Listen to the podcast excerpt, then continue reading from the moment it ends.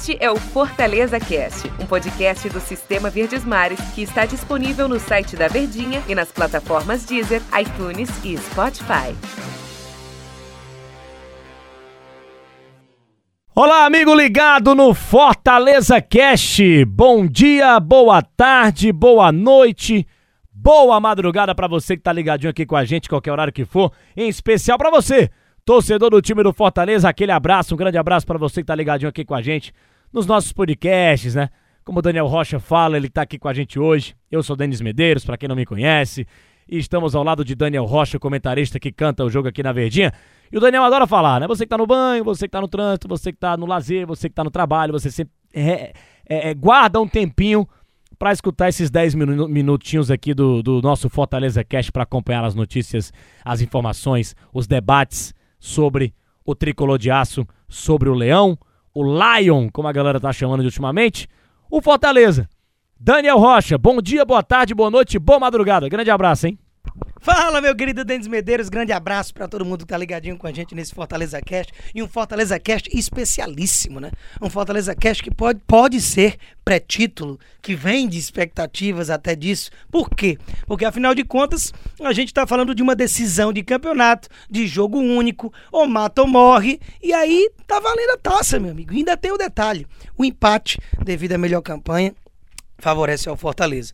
Apesar de detestar esse tipo de regulamento Eu em também. que jogo único dá vantagem de empate Se em fosse lugar dois nenhum jogos, do mundo é desse jeito. Fosse do- fossem dois jogos, dava para entender. Agora, um jogo, Mas é o que foi assinado, eu só não É. entendo é como é que assina depois o que vem pela frente. É culpa dos clubes que assinaram.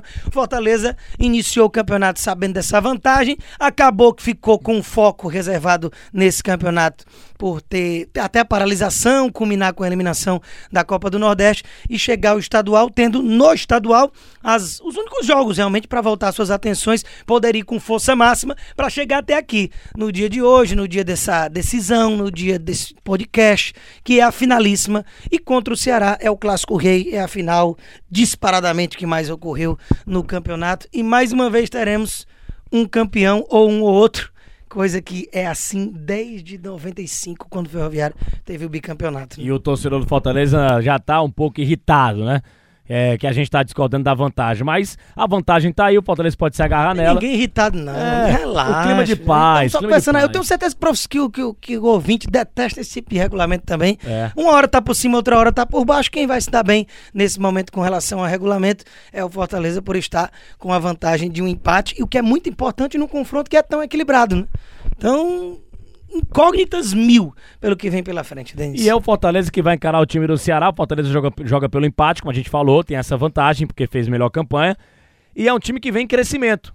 Com o Juan Pablo Voivoda, o Voivoda, né? Como chame como quiser, o técnico do time do Fortaleza, que vem mostrando uma, va- variações táticas do Fortaleza no confronto, nos confrontos em que trabalhou.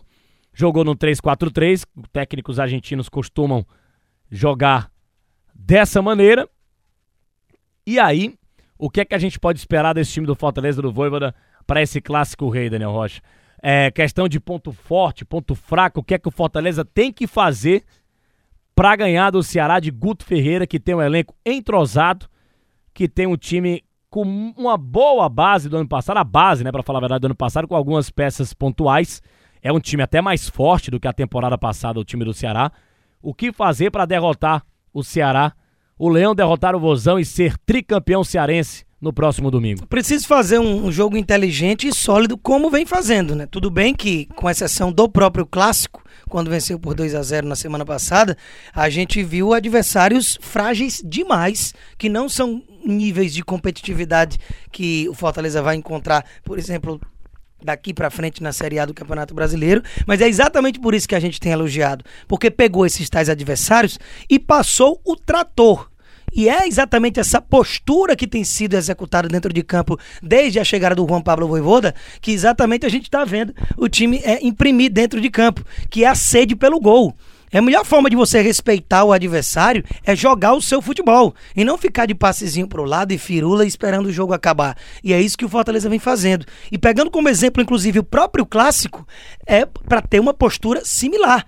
Uma defesa sólida E eu acredito que realmente essa deva ser a, a ideia estratégica do Voivoda, que é pegar o o esquema tático realmente, o, o 4-3-3 ali que a gente está acostumado, com as suas variações de 4-1, 4-1, 4-2, 4-2 e, e 4-9-2-69, é, do jeito que tá tendo hoje, tantas variações, mas é aquela ideia realmente de três homens no meio campo, com dois jogadores abertos e um centroavante. Então a gente deve imaginar David Wellington Paulista e Robson, que formam esse trio, com o, o, os dois volantes, será que ele vem de Matheus Jussa e Ederson? Confesso que estou nessa dúvida. Até um Ronald poderia pintar ali, porque é um jogador que não sei como está nos treinamentos, mas já vai querendo se soltar para ser aquele Ronald que era nos tempos de Rogério Ceni. Mas enfim, quem está voando mesmo nesse setor é Lucas Crispim como cresceu de rendimento esse jogador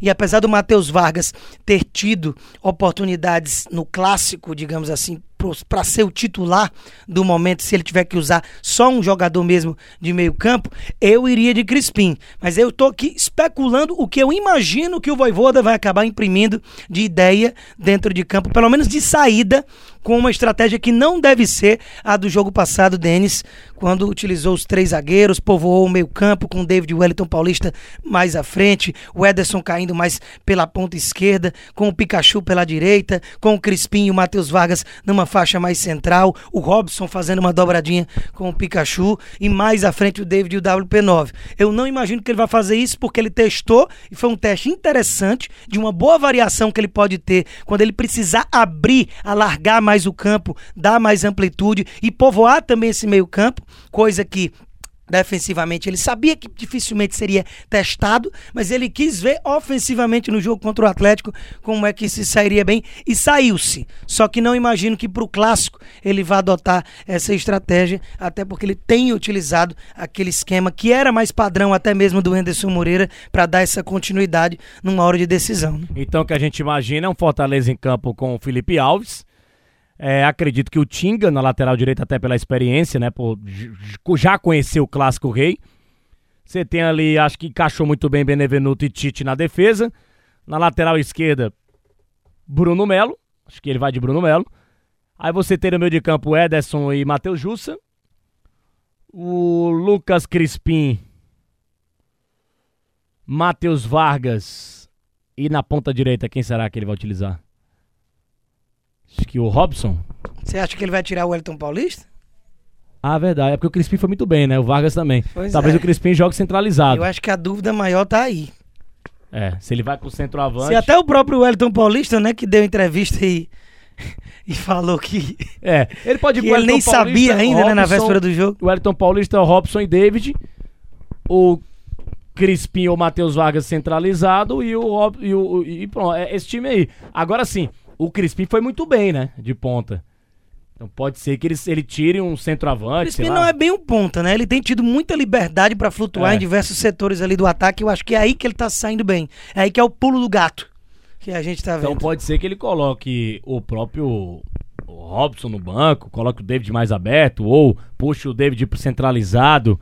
Ou eu acho que Robson, Robson, Wellington Paulista e David é o trio de ataque dele e a dúvida vai ser Crispim ou Matheus Vargas como esse meia mais organizador. Desse meia, desses meia, desses dois aí, eu acho que, que vai dar pro Crispim, porque o Crispim vem jogando muito bem. Acredito que ele coloca o Lucas Crispim ali no meio do time do Fortaleza. Mas vamos aguardar na né, escalação do, do Voivoda para essa partida contra a equipe do Ceará. É, vale o tricampeonato pro time do Fortaleza. Vale muita coisa também, vale a moral, né? Entrar com moral, ganhando do maior rival deixando o Ceará numa situação bem delicada porque não ganhou a Copa do Nordeste. É, tá bem na Sul-Americana, né? Mas talvez é, ele precisa da vitória para avançar de fase. E aí o Fortaleza derrotando o Ceará, o torcedor vai criar aquele ânimo a mais, o status do time vai ficar lá em cima e vai chegar com a grande moral na Série A do Campeonato Brasileiro. Ainda tem um confronto na Copa do Brasil esquentando ainda mais o clima. Esse, esse, aí para tudo. Vai esquentar ainda Uma mais o clima. Uma pena não temos torcida, né?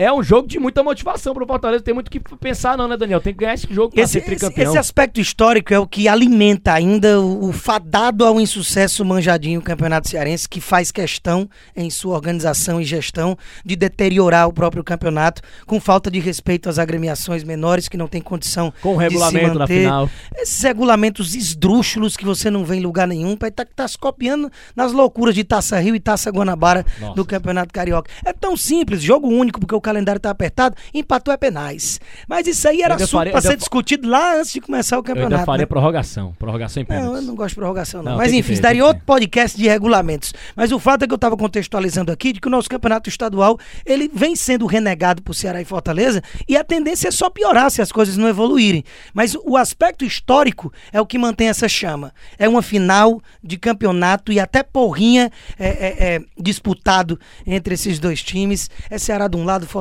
do outro, as duas maiores potências do nosso futebol. E ainda tem a questão disso, dos títulos seguidos, de você ter uma oportunidade como Fortaleza agora de ser tricampeão, né? Mais um tricampeonato na história do clube, de forma invicta, que se o título vier, tem que ser invicto, né?